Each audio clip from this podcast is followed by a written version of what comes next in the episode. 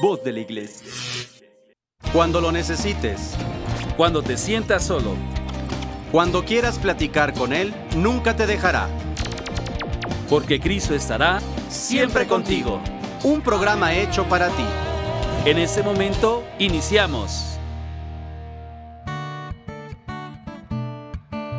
Buenas tardes, mis hermanos. Soy el padre Tonatiu Montenegro Jiménez de la Arquidiócesis de Tlalnepantla. Los saludo desde este su programa Cristo siempre contigo. Ustedes saben que ese es un programa que realizamos de manera muy especial para ustedes, con mucho cariño, con mucho énfasis. Y es un esfuerzo de la Comisión de Medios de Comunicación Social de la provincia eclesiástica de Tlalnepantla. Quiero mandar un cordial saludo a los obispos de la provincia en sus diócesis de Catepec, Netzahualcoyotl, Texcoco, Teotihuacán, Izcali, Valle de Chalco, Cuautitlán y la arquidiócesis de Tlalnepantla. A estas diócesis hermanas les mandamos un cordial saludo a todas sus fuerzas vivas, a todos los sacerdotes que todos los días llevan el Evangelio, la fragancia del Evangelio a sus comunidades. Saludamos de igual manera a nuestro hermano sacerdote José Luis Ramos Juárez, encargado de esta comisión en nuestra arquidiócesis. A nuestros productores en cabina, Raúl Oregón y César Casas. A nuestro amigo Carlos Pierdán, que generosamente comparte estos sus estudios Pierdans en Atizapán de Zaragoza, Estado de México. Hoy mi hermano Carlos Piña no puede estar, pero de igual manera lo saludamos, sabemos que nos está escuchando, sabemos que está presente y bueno, pues los saludamos, elevamos nuestras oraciones a donde quiera que estén. Y pues nosotros, mis hermanos, eh, estábamos en el dilema si invitábamos a alguien más o si un servidor podía hacer este programa eh, solo con el equipo de Cristo siempre contigo. Y bueno, pues lo decidimos hacer y nos encomendamos pues a nuestro Padre Dios para poder hacer, eh, poder decir y compartir algo que realmente le sirva. Aquí quiero saludar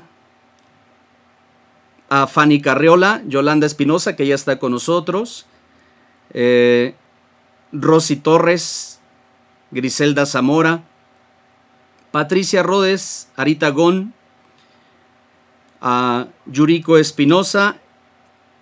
Saludamos a aquellas personitas que pues a lo mejor nos van a escuchar posteriormente en Spotify. Acuérdense que estamos en Facebook, estamos en YouTube y estamos en Spotify. Ojalá y los puedan compartir. Hoy mis hermanos, eh, quiero compartir con ustedes algunos tips de cómo leer la Sagrada Escritura. Quiero aclarar, no soy biblista. Quiero compartir solamente un poquito lo que se estudió en el seminario y lo que hemos eh, venido profundizando en la Sagrada Escritura, de cómo abordar, cuál es la idea que hay que tener, eh, cómo llegar verdaderamente al mensaje y no tener criterios personales que ponemos en la Sagrada Escritura. En realidad el ejercicio es al revés, dejar que la Sagrada Escritura nos dé sus criterios, nos dé su mensaje, nos dé la sabiduría que proviene de Dios, por supuesto. Eh, de tal manera que ojalá y tengas una de tus Biblias, ojalá y que no las tengas como muchos cristianos ahí empolvada en uno de tus libreros o olvidada en tu buró. De eso no se trata.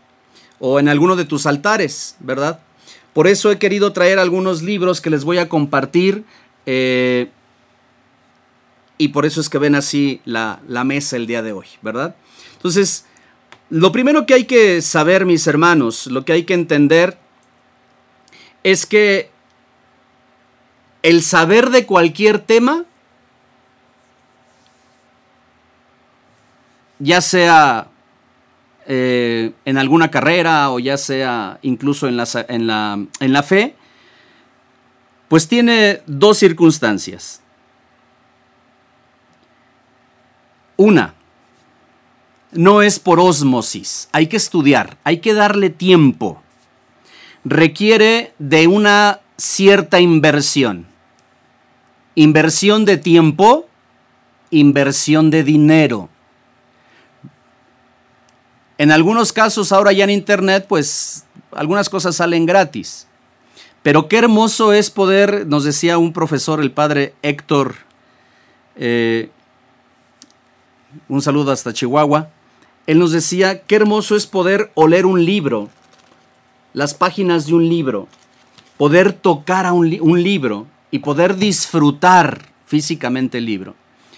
Hoy, en muchas cosas en Internet, pues ya no, ya no se disfruta eso. Pero si tú puedes invertir en tu educación, a veces gastamos cosas en cosas menos importantes. Entonces el consejo es invierte. Y por eso te voy, te voy a, recomendar algunos libros más adelante. Pero de primera instancia es eso, mis hermanos. No se aprende por ósmosis. Es decir, no basta poner el libro aquí y con eso se van a comunicar todos los, todos los conocimientos. Por supuesto que no, hay que leer. Se necesita de ser constantes, hacer un lado la flojera. Segundo, esta inversión puede ser monetaria o puede ser de tiempo. Sin estos dos factores es muy, muy difícil que logremos algo en la vida y mucho menos, pues es muy, y, este, y sí, y mucho menos, pues poder saber así algo sobre la Sagrada Escritura. Importante e interesante en cuanto al, al, aprendizaje de la Sagrada Escritura es darle un tiempo y un tiempo de calidad. Por eso fíjate bien, antes de poder leer la Sagrada Escritura, nos tenemos que fijar en algo que desgraciadamente la gran mayoría de los católicos no nos fijamos al leer la Biblia o al comprar una Biblia o cuando regalamos una Biblia o cuando nos regalan una Biblia para que no te confundan, para que no te confundas, en la Sagrada Escritura debe haber algo muy importante, algo que se llama el Niki Lobstad, es decir, el buen parecer de la iglesia. Y si tú abres tu Biblia, en las primeras páginas vas a encontrar ese Niki Lobstad. Por ejemplo, en esta Biblia latinoamericana, que la gran mayoría de los hogares católicos tienen, o de los establecimientos, ¿verdad? O a veces algunas empresas en nuestras familias. Si tú abres las primeras páginas, vas a encontrar un sello. Y dice Antonio J. González, arzobispo de Quito, presidente de la Conferencia Episcopal Ecuatoriana. Si tu Biblia no tiene este Niki Lobstad, entonces, difícilmente podemos creer que es católica, a menos que haya un grupo, ¿verdad? Que también ya se los diré en este momento, un grupo, una participación, un grupo interdisciplinario en donde se pueda trabajar junto a otros cristianos, pero también con una participación de hermanos católicos que aseguran la buena traducción y aseguran la, eh, la sana doctrina en esa Biblia. Lo digo como es. A muchos cristianos, hermanos nuestros, les regalan las Biblias de los protestantes o a veces de las sectas como son los testigos de Jehová. Y pues ellos piensan que es lo mismo y en realidad no es lo mismo. Hay que saber diferenciar entre las traducciones. Entonces, este Nicky Lobstad es muy importante, esta aprobación de obispos o de conferencias ¿verdad? Para que no leamos cosas que tarde o temprano nos van a confundir.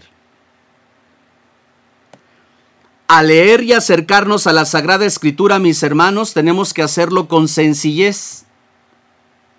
Tenemos que hacerlo con gran apertura, como les decía, hace, les decía hace ratito. Yo me acerco a la Sagrada Escritura no queriendo ponerle mis criterios.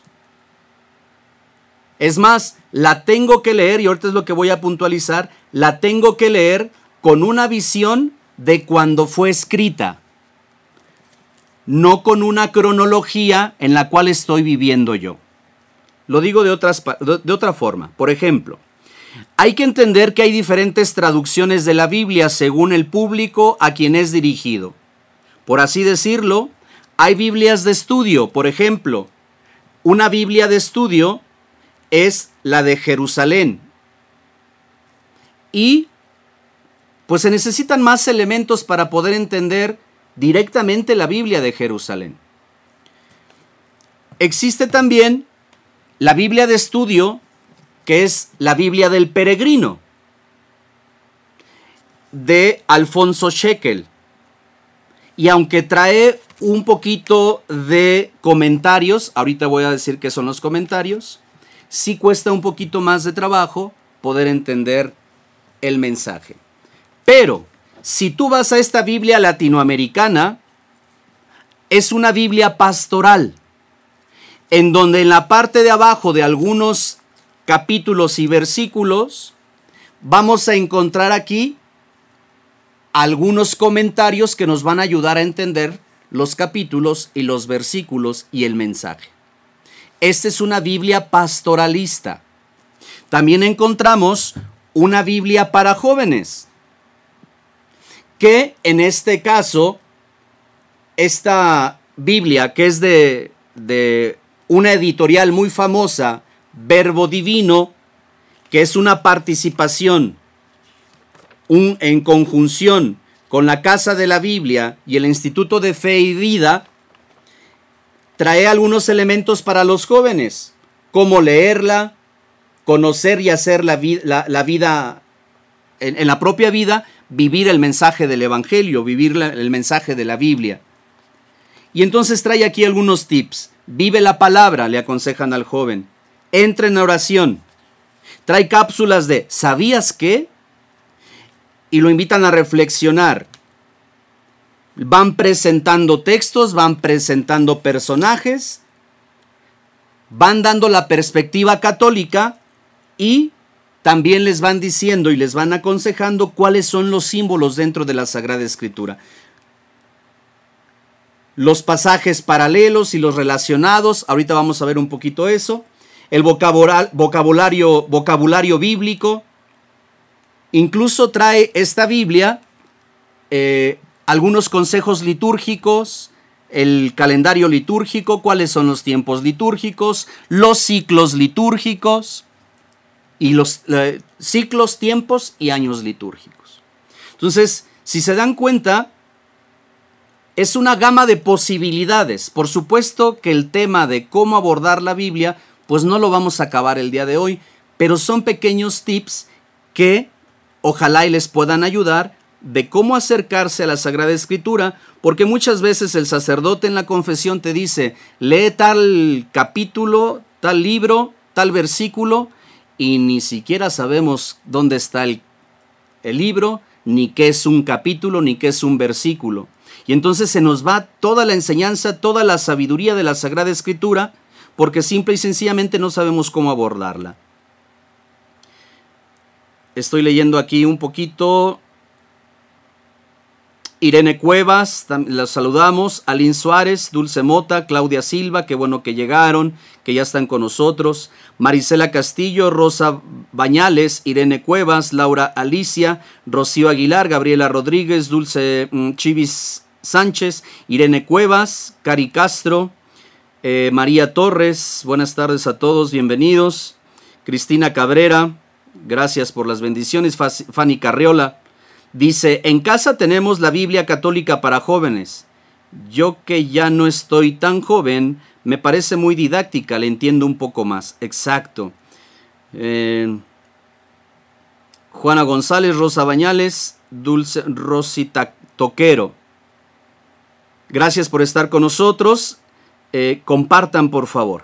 Bien, entonces, hay que entender que cuando vamos a leer la Sagrada Escritura, mis hermanos, hay que tomar, no hay que tomar las cosas literalmente. En muchos casos hay que recordar que leer la Biblia es querer, querer entrar y querer entender una cultura que no es la nuestra. En un tiempo que fue escrito o que fue escrita y que no es el nuestro. Y cuando uno se adentra a la Sagrada Escritura o cuando empieza a leer la Sagrada Escritura, esta circunstancia no la toma en cuenta. Y, y sucede algo que hace que se desfase el mensaje o que hace que el mensaje no sea tan claro para nosotros. Y entonces cometemos algo que se llama anacronismo. Nos salimos del tiempo de la Biblia y queremos aplicar desde nuestro tiempo criterios, vivencias, y entonces hacemos decir a la Sagrada Escritura cosas que no dicen. De tal manera que es un significado que hay que escudriñar, que no está de primera instancia, ¿verdad? Como a veces muchos lo hacen, a rajatabla presente ante nuestros ojos. Y pongo un ejemplo. Mucha gente dice, ah, voy a leer la Sagrada Escritura y voy a ver qué es lo que Dios me dice. Y lo abren así como si fuera, este, pues no sé, algo a la suerte. Y entonces dicen, y cuando entraron en la ciudad, Ismael, hijo de, de Natanías, los asesinó y, apoyó por y apoyado por sus hermanos, los arrojó en el alijebe. Y uno dice, ay, entonces me van a matar. Y hacemos decir a la Sagrada Escritura cosas que no dice. Entonces, Vamos a ir un corte, mis hermanos, y en este segundo bloque eh, vamos a ver otros elementos que nos van a ayudar a encontrarnos con el mensaje de la Sagrada Escritura. Sigan comentando. Si alguna duda tienen, pregunten. Si no la sabemos, la consultamos, ¿verdad? O acrecentamos esa duda. Vamos pues a un corte y regresamos. Estamos en tu programa Cristo siempre contigo. Ya estamos de vuelta. Continúa en Cristo siempre contigo.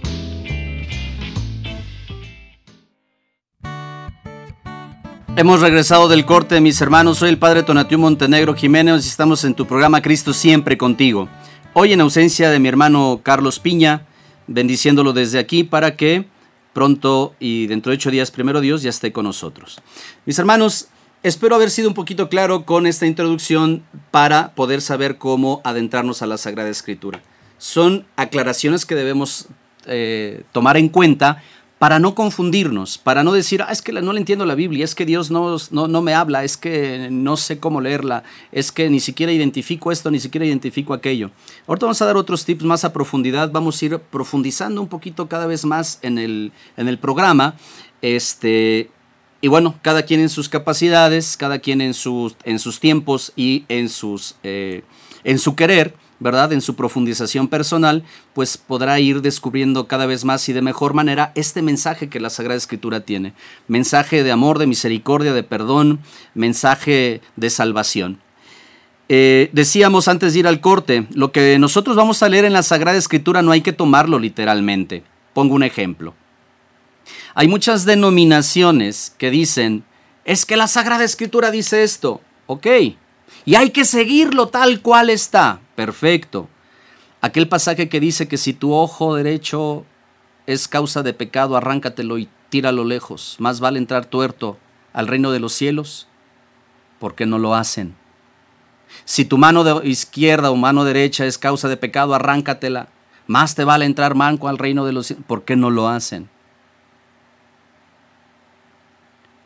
Pues porque ser extremista literario, por supuesto, que no está en los estándares de la Sagrada Escritura y eso, eso Dios no lo mandó. ¿verdad? Entonces hay que ser muy prudentes y por eso les decía, lo que vamos a, a leer no hay que tomarlo literalmente, hay que saber encontrar el mensaje. En muchos casos hay que recordar que la Biblia, al leer la Biblia, entramos a otro espacio, a otra cultura, entramos en otro tiempo, en otro significado que hay que descubrir.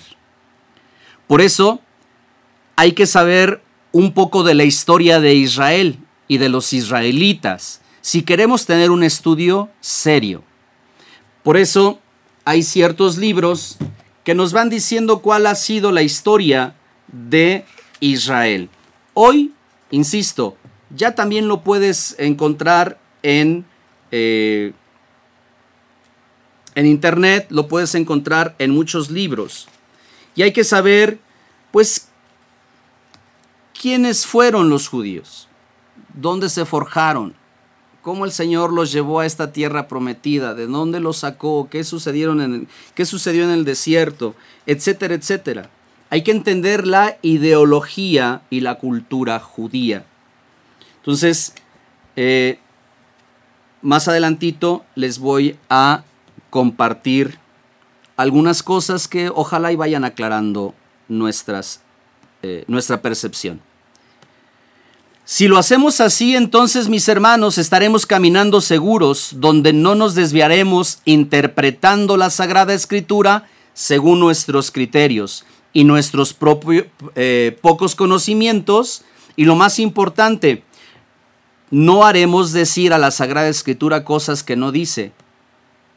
Y entonces no nos desviaremos de la doctrina católica. Eso precisamente lo hacen algunas denominaciones para manipular en el sentimentalismo, con conocimientos erróneos, conocimientos muy humanos y con intereses personales, empresariales y monetarios, ¿verdad?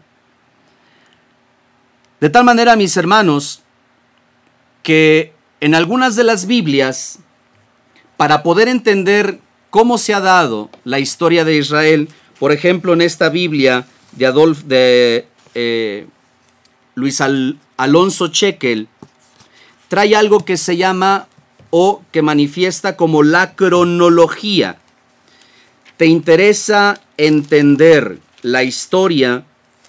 Pues en esta Biblia, aparte de traer la presentación, trae la cronología histórica para los que les gusta la cronología y les gusta entender antes de leer. Entonces, trae aquí toda la historia de la cronología. Y esto nos va a ayudar a entender en qué etapas, quiénes eran los personajes y cómo se fue fundando la, eh, la historia de la salvación. Yo sé que hasta ahorita, mis hermanos, es un poquito técnico, es un poquito este, pues sí, la palabra correcta es técnico. Pero en un instante más vamos a empezar con la situación práctica. Aquí alguien estaba escribiendo, Padre, yo tengo la Biblia Reina Valera. ¿Es correcto? Según lo que yo sé, esa es la Biblia de los testigos de Jehová. Díganme ustedes si es correcto. Y creo que la respuesta es obvia. ¿Por qué? Porque según la traducción, obviamente, aquí dice, Fanny Carreola ya contestó, no es católica. Los hermanos separados les quitaron, le quitaron sabiduría, le faltan libros, entre otras cosas. Gracias por participar, Fanny, por ayudar a la respuesta. Mari Torres, ¿y cómo identificar la Biblia católica y no católica cuando es la diferencia? Les decía yo de eh, el Nicky Lobstadt, ¿verdad? Eso, eso lo, lo vimos desde el principio. La Biblia viene explicada en parábolas y eso es lo que muchas veces no sabemos comprender y eso nos confunde. Claudia Silva.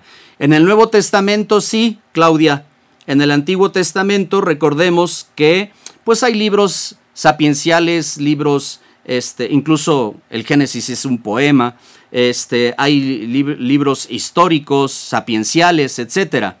En el Nuevo Testamento es donde encontramos las parábolas, una representación de algo que nosotros tenemos que entender, por así decirlo, ¿verdad?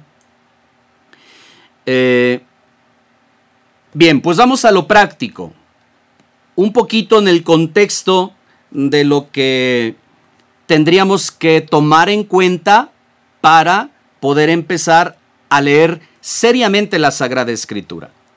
El abrirla y leer cualquier capítulo, cualquier versículo, pues eso, eso lo hace cualquiera, mis hermanos. Pero un cristiano serio, un cristiano católico maduro, pues tiene que buscar la profundidad y la seriedad en el estudio. Eh, insisto, no soy biblista, pero sí les comparto un poquito de lo que un servidor ha podido leer, que seguramente es poco ante eh, la lectura de otros sacerdotes o de alguien que es licenciado en Sagrada Escritura. Entonces, ¿qué es lo primero que hay que identificar, mis hermanos, en la Sagrada Escritura? ¿Qué es lo primero que tú y yo tendríamos que saber? Te pido que abras tu Biblia en cualquiera de los libros que tú quieras en el capítulo 1, en el que tú quieras. Mira, a mí me salió Éxodo. Ya estás en el capítulo, capítulo 1 del Éxodo. Si quieres imitar lo que, lo, que, lo que a mí, donde yo lo abrí. En este capítulo 1, que está de este lado, es donde generalmente nosotros empezamos a leer Obviamente el capítulo está con el número grande y el versículo está entre los renglones, que es el número pequeño, ¿verdad? Entonces por eso se cita capítulo 1, capítulo 4, capítulo 25, capítulo 30, versículo del 1 al 10, y es de donde hay que leer. Muchos católicos desgraciadamente ni siquiera saben identificar esto. Pero bueno, gracias a Dios podemos compartirlo. Antes de leer el capítulo 1 de cualquier libro de la Sagrada Escritura, yo te invito a que leas la introducción que todo libro tiene. Por ejemplo, aquí Éxodo trae una introducción, trae los datos históricos y después te explica qué es el libro del Éxodo. Voy a leer, voy a, abrir en otro libro más adelante y seguramente vamos a encontrar esta introducción para poder saber lo que vamos a leer. Mira, Esdras. Aquí trae la introducción, los datos históricos, trae la reforma de Esdras, el libro de Esdras y de Nehemías y te explica qué es lo que vas a leer más adelante. Esta es otra forma de poder entender lo que tú vas a leer. Si vamos al profeta Isaías, que aquí también me está saliendo, vamos a encontrar que el profeta Isaías también trae una introducción. Aquí está. Y esta introducción dice, abajito dice, algunos datos sobre los años en que vivió Isaías. Y toda esta introducción te va a ayudar a entender un poquito lo que a continuación vas a leer. Y lo que sucede es que muchas veces nosotros nos dicen Isaías 2, capítulo 1 al eh, capítulo 1, versículo 1 al 3. Y luego, luego nos vamos al capítulo 2, en el eh, del 1 al 3, y empezamos a leer y no sabemos lo que estamos leyendo. Pero si tú lees las introducciones, ese es otro tip para poder entender qué es lo que estás leyendo. Espero que no nos dé flojera leer. Ay, padre, es que apenas si puedo con la tarea de mis hijos. Es que apenas si puedo con mi propia tarea, dirían los jóvenes o los adolescentes. Pero es tan interesante, mis hermanos, es tan hermoso y termina uno tan lleno en la Sagrada Escritura. que es de suma importancia, pues poder tener estos tips para adentrarnos verdaderamente al mensaje. Entonces decíamos, los números grandes son los capítulos y los números pequeños son los versículos. De tal manera que si te citan Mateo 5 del 1 al 3, tú ya vas a saber identificar cuál es Mateo, ¿verdad? Del 1 al 3. Ahora bien,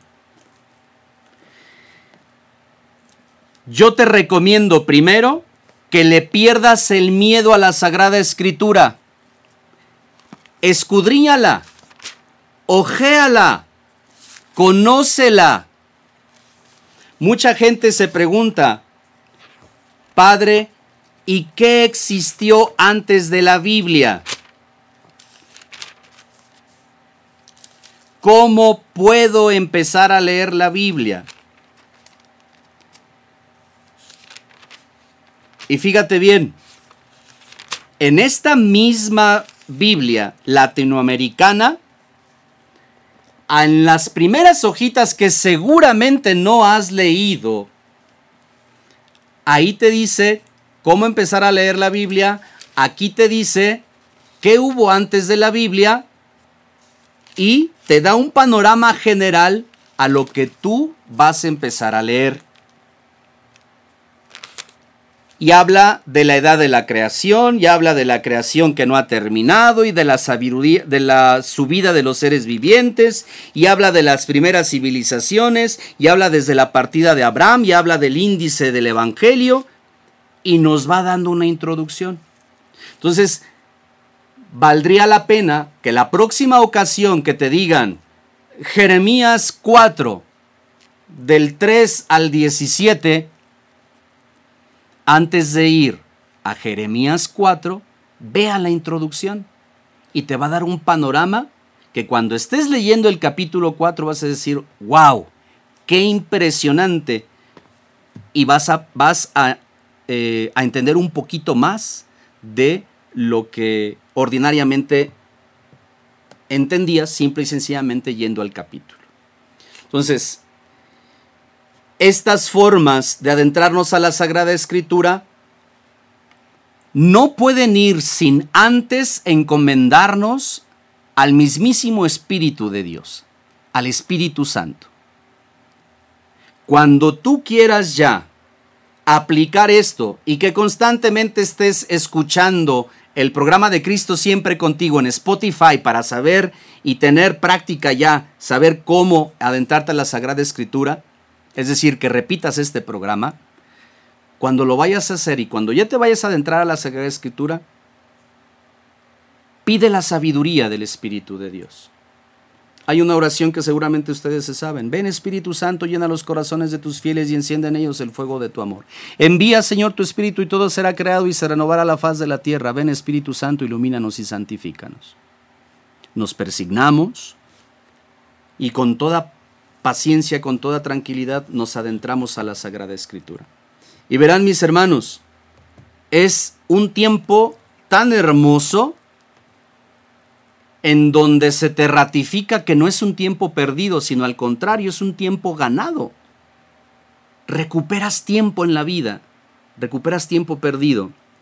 Dice Macoy Uribe. ¿Eres hermano de Ricardo y de Hugo? De las romanas, sí, son mis hermanos. Que jugábamos Atari. Ah, bueno, ok. A ver si luego nos comunicamos. Ok. Muy bien. Sigamos. Entonces, hay que encomendarnos al Espíritu de Dios para entonces encontrarnos con el mismísimo Dios. Fíjate bien, Después de saber ya encontrar el libro, porque ya escudriñaste la Sagrada Escritura, ya sabes cuáles son eh, los del Antiguo Testamento, los libros del Antiguo Testamento, los libros del Nuevo Testamento, ya sabes que eh, son 73 eh, libros de la Biblia, 46 del Antiguo y 27 del Nuevo Testamento, ya los viste todos, ya pasaste por Josué, por la segunda de Crónicas, por Isaías, por Abdías, por Amós, por Joel, por Lucas, por Juan, ya viste cuáles son los sapienciales, los deuterocanónicos, etcétera, ya sabes qué compone la Sagrada Escritura después de estar escudriñándola. Entonces, viene ahora lo práctico, mis hermanos. Desde mi perspectiva y lo que yo aprendí en el seminario y me, compartieron en el seminario, lo primero que tenemos que leer es el Evangelio de los catequistas, que es el Evangelio según San Marcos. Hay otra propuesta que por ahí les traigo que también podría, que también es válida, y hay otras tantas, hay otras tantas en las cuales puedes ir de la mano en la Sagrada Escritura y la misma Sagrada Escritura te llevará de la mano, así como lo, lo oyes.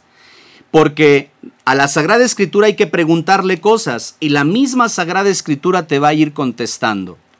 Esto es bien interesante y eso es bien bonito. Por eso fíjate bien, lo primero que hay que hacer es leer el Evangelio de Marcos. Después Mateo. Luego el evangelista Lucas. De ahí te vas a Hechos de los Apóstoles. Dos capítulos todos los días, mis hermanos, antes de acostarte. En vez de pelearte con los hijos, en vez de pelearte con el marido, en vez de, este, rasguñar las paredes o eh, en vez de enojarte porque no está el, el, este, el aseo en la casa o porque tus hijos no se portaron bien, lee la Sagrada Escritura para que puedas ir a dormir en paz. Y eso que tú leíste al siguiente día poderlo poner en práctica, porque de eso se trata. Algo que hay que puntualizar, mis hermanos, algo que se recomienda muchísimo.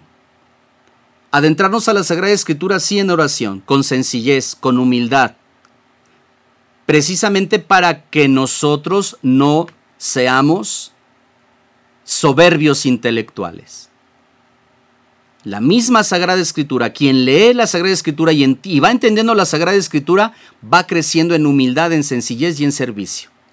Que no se te olvide eso. Sencillez, sencillez, humildad y servicio. Si tú en tu corazón vas viendo que esto no se va dando en ti, algo no estás entendiendo de la Sagrada Escritura. Y conforme se vaya dando en ti, te van a dar más ganas de leer la Sagrada Escritura. Porque es esta agua viva bajada del cielo, ¿verdad? De la cual se toma y se vuelve a tener sed. Vamos pues, mis hermanos, a un corte y regresamos. Síganos comentando, ¿verdad? Aquí en el chat. Estamos en tu programa Cristo siempre contigo. Ya estamos de vuelta. Continúa en Cristo siempre contigo.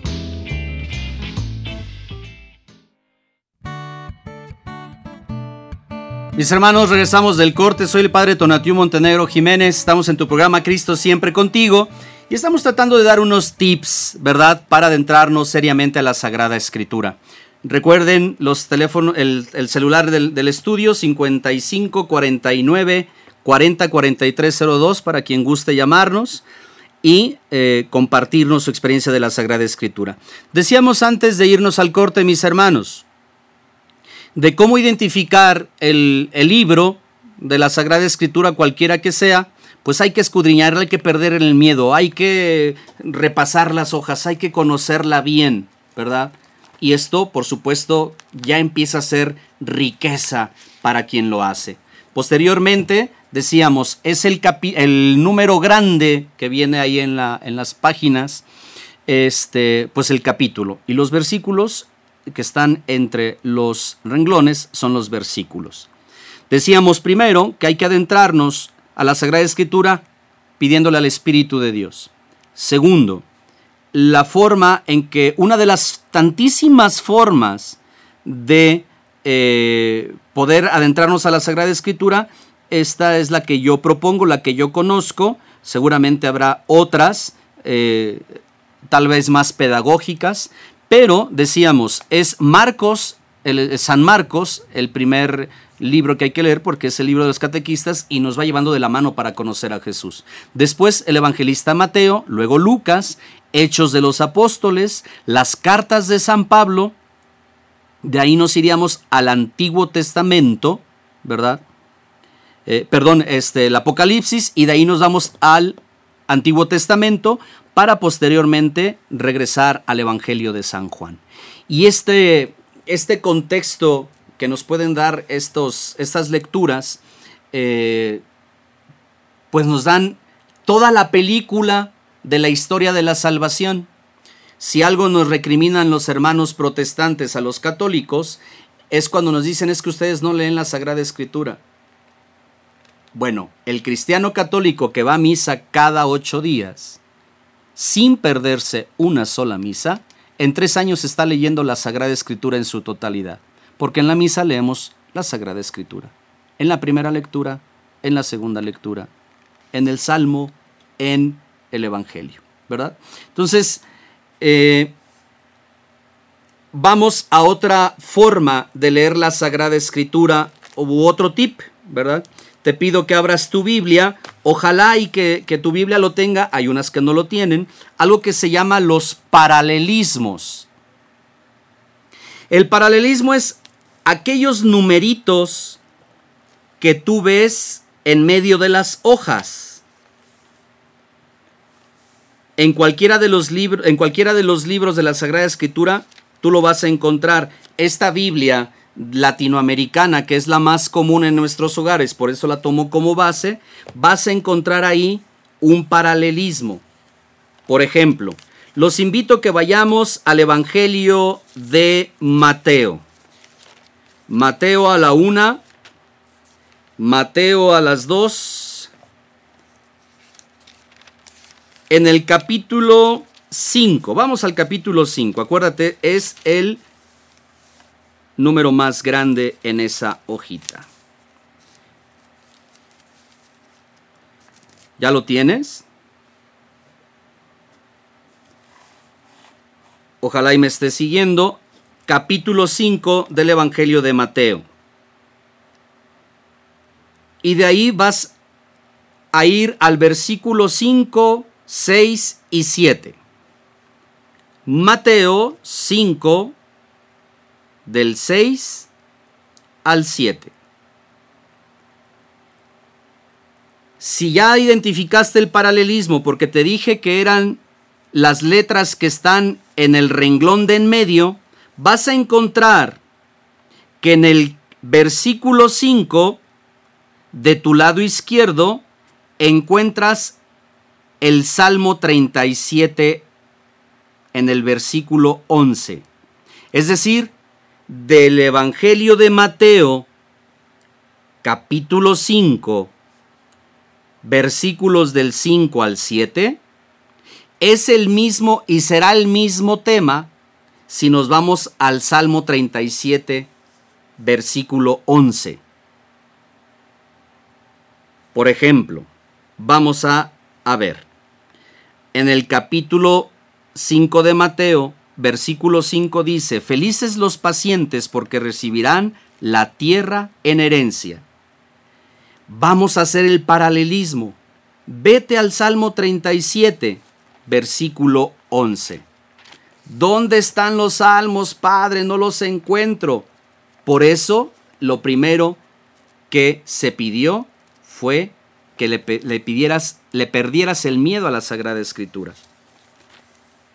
Para entonces identificar más rápidamente dónde están cada uno de los libros. Entonces, Salmo 37, versículo 11.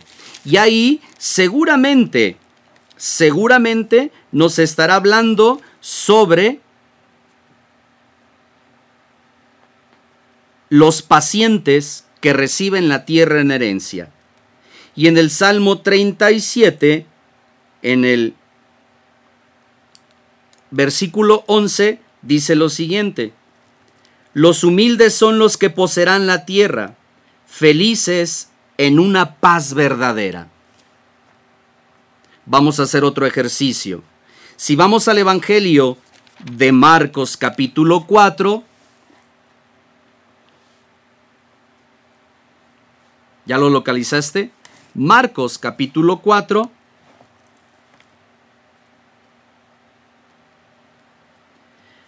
Versículo 21. ¿Qué dice Marcos 4, versículo 21? Cuando les di, Jesús les dijo también, cuando viene la luz, ¿debemos ponerla dentro de un tiesto o debajo de la cama? ¿No la pondremos más bien sobre el candelero? Y aquí el paralelismo nos lleva a Juan 12:35. Vamos a ver si realmente habla sobre este mismo tema. Juan 12, estamos haciendo paralelismos, ¿eh? Juan 12, 35. Ojalá y me esté siguiendo. Juan 12, 35 dice lo siguiente. Jesús les contestó, la luz está entre ustedes solamente por un poco de tiempo. Caminen mientras tengan luz, antes de que la noche caiga sobre ustedes. El que camina en la oscuridad no sabe a dónde va. Es decir, los paralelismos, mis hermanos, nos ayudan a encontrar una línea conductual. Y esto es bien bonito. Esa línea conductual generalmente viene desde el Génesis, pasando por todos los libros y termina en el Apocalipsis.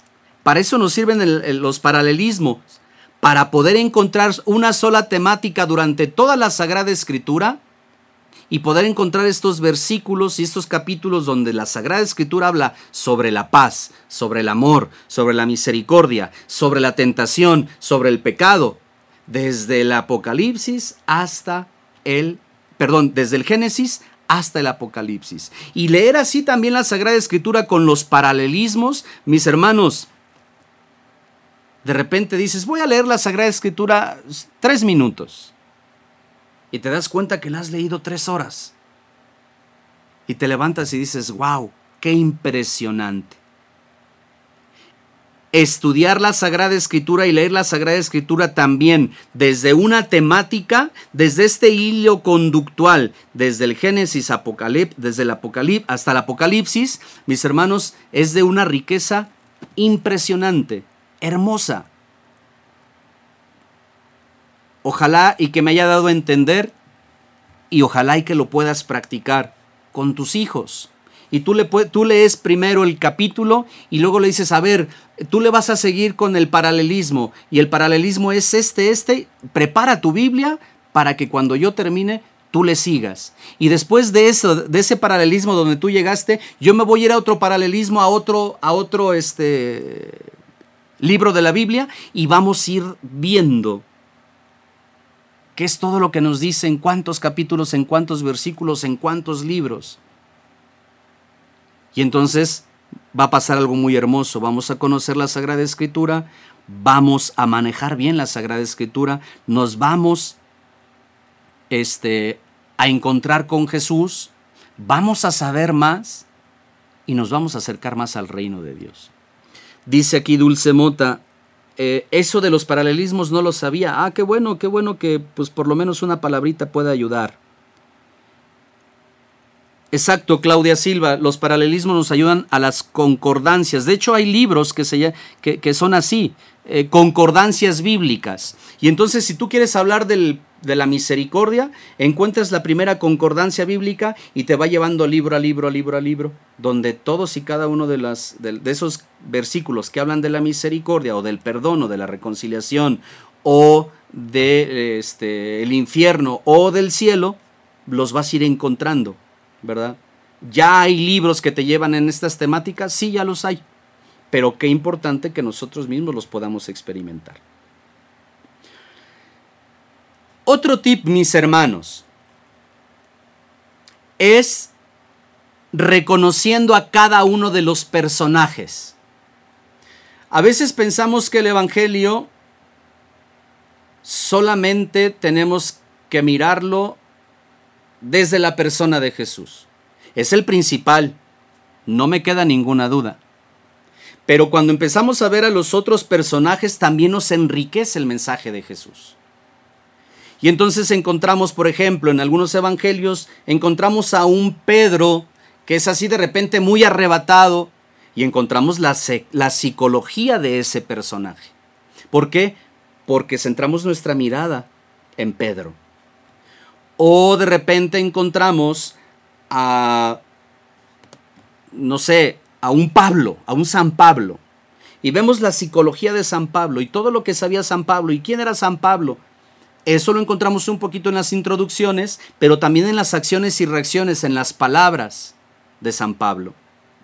Y entonces encontramos que era un hombre muy preparado y encontramos que era un hombre también muy leal a, lo, a sus principios, a sus valores, y por eso cuando perseguía a los cristianos pensaba que estaba haciendo bien.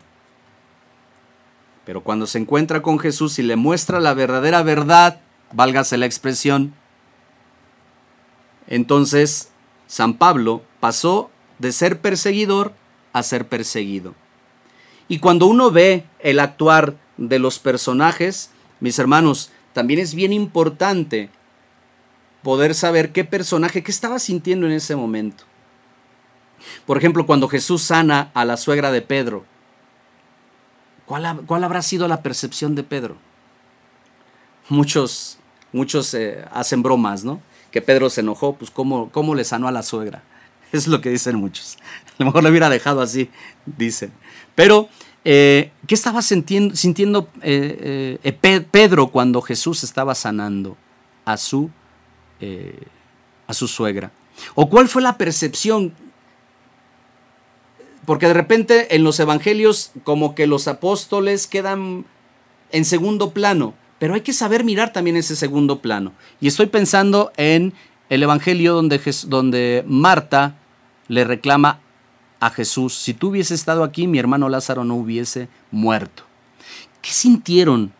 ¿Qué estaban pensando los, eh, estos personajes de los apóstoles cuando Jesús dijo, retiren esa piedra, Lázaro, sal fuera? Y vieron que salió este, Lázaro. De repente es muy importante también preguntarle eso a la Sagrada Escritura. Y la misma Sagrada Escritura nos estará diciendo cuál fue el actuar, el sentir. Porque cuando ese personaje empieza a hablar, entonces ahí descubrimos qué es lo que estaban sintiendo y qué es lo que estaban pensando. Pero obvio, repito, se necesita de tiempo, se necesita de escudriñar verdaderamente la Sagrada Escritura. Se necesita de entender el contexto. Si bien ya vemos los personajes, hay que entender el contexto. ¿Cómo vamos a entender el contexto del texto que estamos leyendo, mis hermanos? Por ejemplo, si yo quiero leer el capítulo 8 de la carta a los romanos y entenderlo, ya leí la introducción, ya leí el capítulo. Pero para poder entender más el contexto del capítulo 8, Qué hermoso sería leer el capítulo 7 y el capítulo 9. Para que entonces me dé una claridad mayor, se abran mis criterios ante el capítulo 8, porque ya leí el capítulo 7 y ya leí el capítulo 9. Y entonces voy a entender más el capítulo 8 donde se nos dice que recibimos el Espíritu Santo, ¿verdad?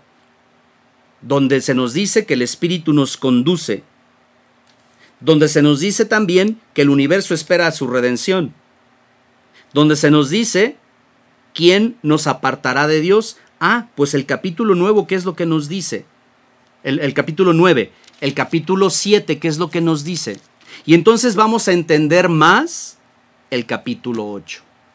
Esa es otra forma de poder leer la Sagrada Escritura. Esto nos sirve para, que, para cuando preparamos un tema para un retiro, cuando preparamos un tema para la pequeña comunidad, cuando preparamos un tema para la familia, cuando queremos leer más y crecer más ante la lectura de la Sagrada Escritura. Leer los personajes y los contextos. Para sacar el contexto un capítulo antes, un capítulo después ver la psicología, la acción y reacción de los personajes. Por ejemplo, ustedes recuerdan que hace unos, unos eh, hace ocho días, si mal no recuerdo, encontramos a un Pedro que tiene una respuesta ante Jesús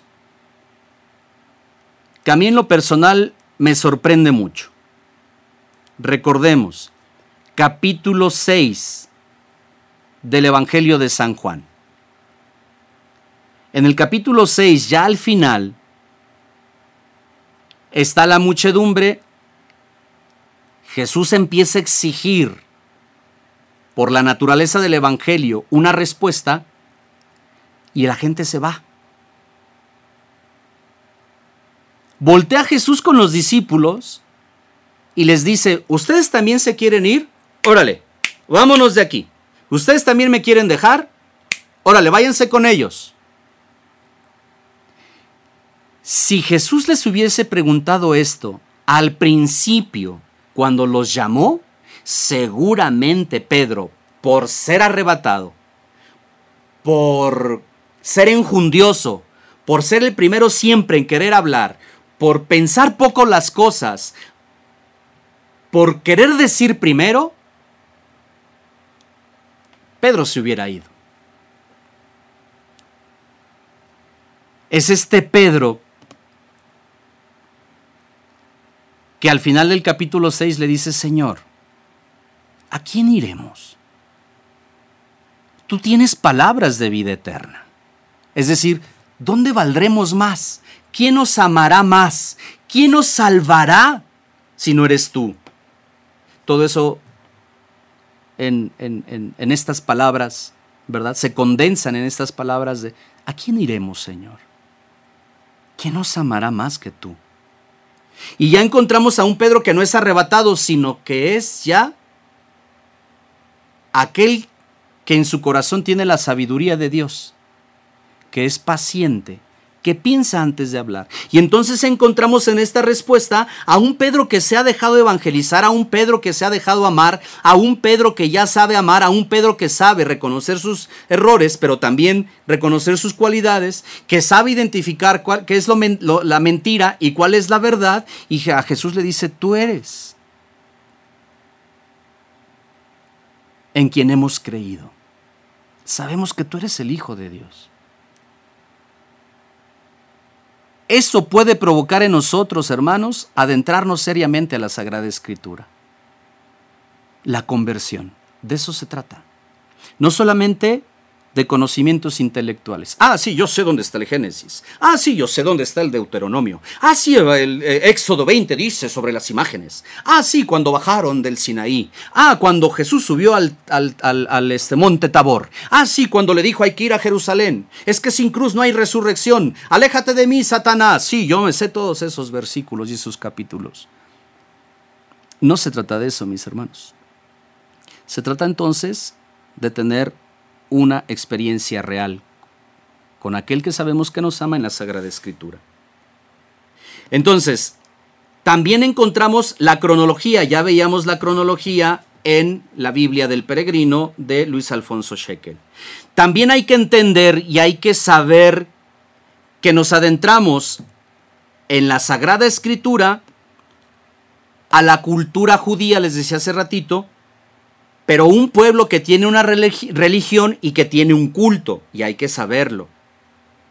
La Sagrada Escritura también se puede conocer por la geografía, por los pueblos vecinos, por la geografía política, según los libros, la historicidad, la hidrografía, la arqueología, la etnología, eso ya, es, ya obviamente implica un poquito más de conocimientos que ojalá y algún día nosotros podamos adentrarnos a eso.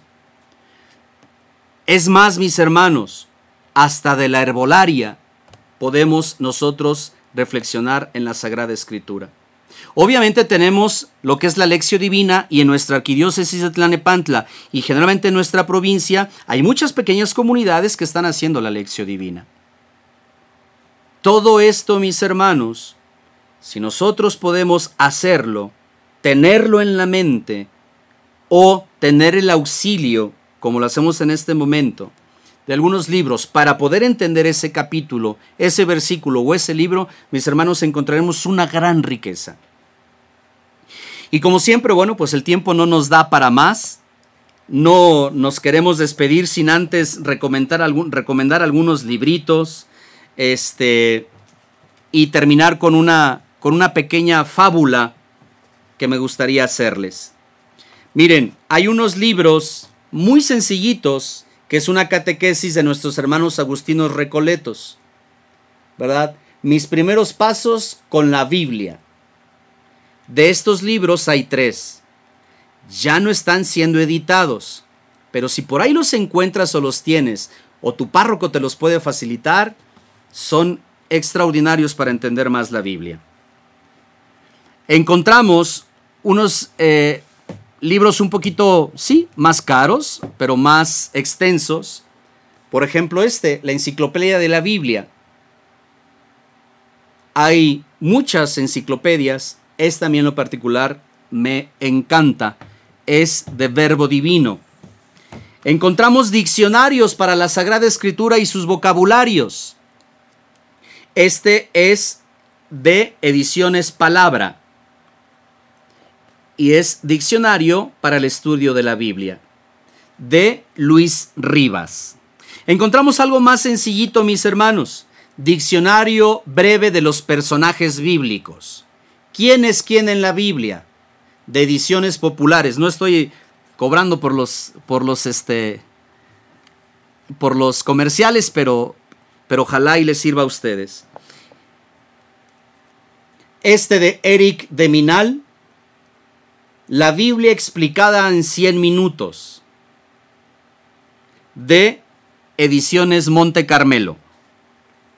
Y este, que es el que yo más estudio, ya escucharán el, el título, La Biblia para Torpes, así se llama, y lo escribió Chema Álvarez, de Ediciones San Pablo. Es, todo este bagaje cultural, mis hermanos, nos ayuda a entender también la Sagrada Escritura. Y como se dan cuenta, pues da para estudiar toda la vida. Acuérdate cuánto estudió San Jerónimo. Tengo entendido que son 32, 32 años ahí en la gruta en, este, en Belén.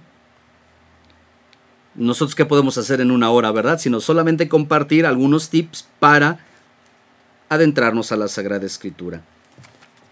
Quiero por último, mis hermanos, eh, compartirles, pues sí, algo que es como algo muy parecido a la fábula, hablando sobre la Sagrada Escritura. Y dice así, el anciano padre Isaías tomó su bastón y acompañado de sus alumnos fue al granero del pueblo.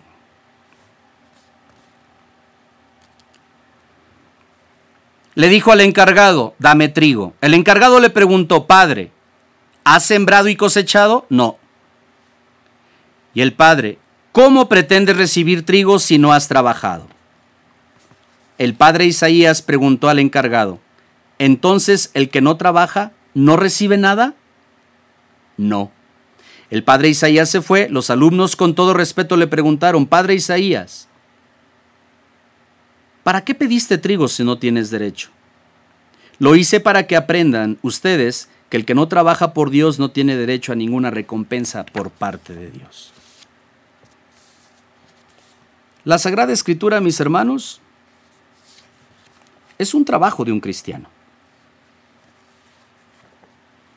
Porque es ahí donde vas a encontrar lo que Dios quiere de ti, lo que Dios quiere para ti. Y vas a encontrar lo que la iglesia también te pide a ti. Abre tu corazón. Ten esta santa costumbre de adentrarte, de escudriñar la Sagrada Escritura. Y verás cómo tu propia vida cambia, la de tu familia. Y si lo ofreces por tu comunidad, tu comunidad va a cambiar. Porque la gracia no solamente será para ti, será para todo tu alrededor. Así que mis hermanos, ahí les comparto un poquito de cómo poder adentrarnos a la Sagrada Escritura. Y cuando lo hagas, te pido de favor que al estar pidiendo al Santo Espíritu de Dios para introducirte a la Sagrada Escritura, te acuerdes también de ofrecerlo por las vocaciones sacerdotales.